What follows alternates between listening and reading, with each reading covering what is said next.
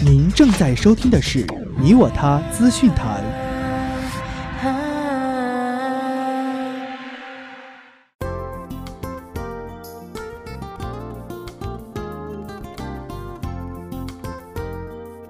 成绵乐客运专试运行，打造以成都为中心的一小时交通圈。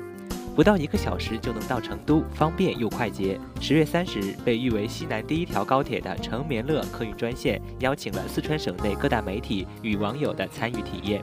据了解，成绵运专线全长三百一十四公里，共设二十一个车站，起于成都东客站，向北经广汉、德阳、绵阳进入江油，向南经成都南站、双流机场、眉山、乐山，最终抵达峨眉山站。成绵乐专线的最南边的峨眉市民和最北边的江油市民到成都均不到一小时，两小时内可穿越十个城市，形成了以成都为中心的一小时交通圈。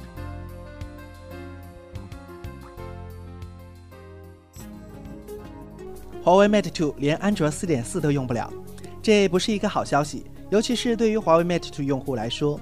今天，华为通过官方微博宣布，华为 Mate 2无法升级安卓4.4系统。安卓5.0已经发布，并将于十一月三日正式推送。华为 Mate 2无法升级安卓5.0可以理解，但现在连安卓 KitKat 也无法享用，部分用户或许心有不平。华为表示感谢华为 Mate 2用户的厚爱与支持，但该手机无法升级安卓 KitKat 系统。华为 Mate 2于今年年初发布，是一款大屏智能手机，尺寸达6.1英寸，720P 分辨率，屏占比很高，达到了百分之七十九。其他方面还包括海思四核处理器、两 GB RAM、十六 GB 机身内存，可扩展，一千三百万后置摄像头和五百万前置摄像头，预装安卓四点二系统。华为 Mate 2目前售价一千六百八十八元。苹果公司 CEO 库克日前在接受《彭博商业周刊》采访时，首次公开宣布出柜，并称自己是同性恋者而感到骄傲。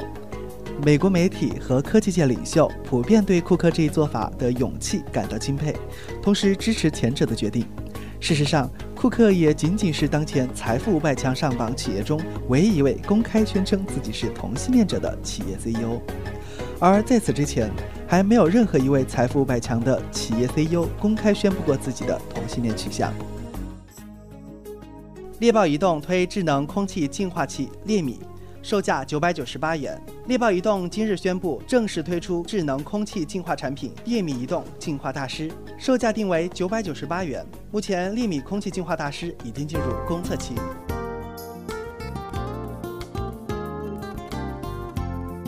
团伙倒卖女尸配阴婚谋暴利，刚死的最值钱。在菏泽巨野，山东公安机关侦破了一起倒卖女尸案。犯罪嫌疑人王某挖出一具下葬三个月的女尸，以一万八的价格卖给专配阴婚的人，而配阴婚的再以三万余元将女尸卖给了老光棍。王某交代，女尸有血有肉，越新鲜越值钱。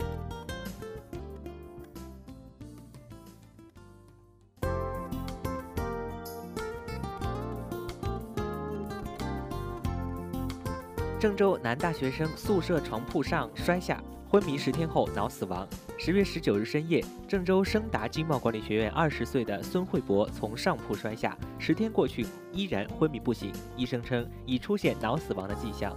上铺高将近两米，护栏却只有十厘米，加上被褥的厚度，护栏基本起不到作用。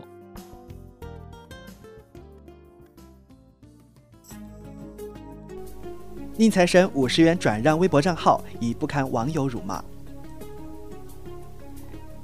宁财神在微博发送了最后一条消息内容：各位，从即日起，我将此微博账号以五十元人民币价格转让给何菜头。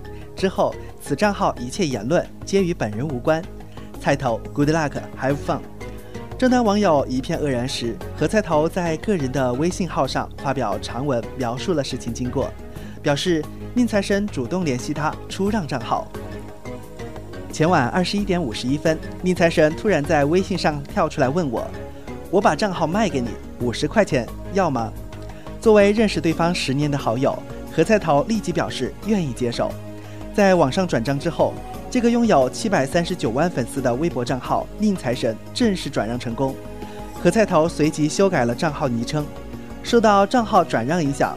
粉丝数在十二小时内下降至七百三十二万。我强烈的感觉到他就是想把账号给出去，那么我就应该帮他完成这个心愿。何菜头在长文中表示，宁财神转让微博账号的意愿跟早前宁财神吸毒被拘、名誉受损有关。突遭巨变，他一下子安静下来，退开一步，隔开一段距离，重新审视宁财神这个名字。在宁财神微博底下的留言，有不少内容是网友对他吸毒的批评。不过何菜头认为，说不定宁财神还会把这个账号给拿回去。联想集团完成对摩托罗拉收购交易。联想集团十月三十日晚间宣布，收购摩托罗拉移动已通过各国政府的审批，摩托罗拉移动正式成为联想集团旗下资产。收购完成后，摩托罗拉旗下近三千五百名员工、两千项专利、其移动品牌和商标组合与全球五十多家运营商的合作关系都将归于联想移动业务集团。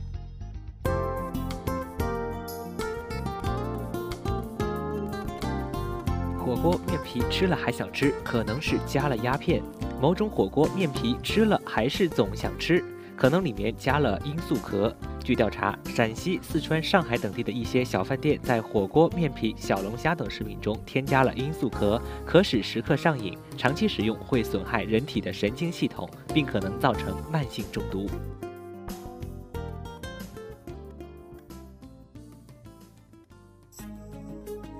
微软公司周三宣布，刚刚裁减了约三千个职位，从而完成了七月份宣布裁员百分之十四及一点八万人的计划。微软裁减的这一点八万个职位，大部分是其今年较早收购的诺基亚手机业务。此次裁员完成后，微软在全球约有十一万名员工。微软正式发布类似于周邦 App 的运动追踪腕带 Microsoft Band。这款设备配备了同步应用，已经出现在了 Macro App Store 应用商店。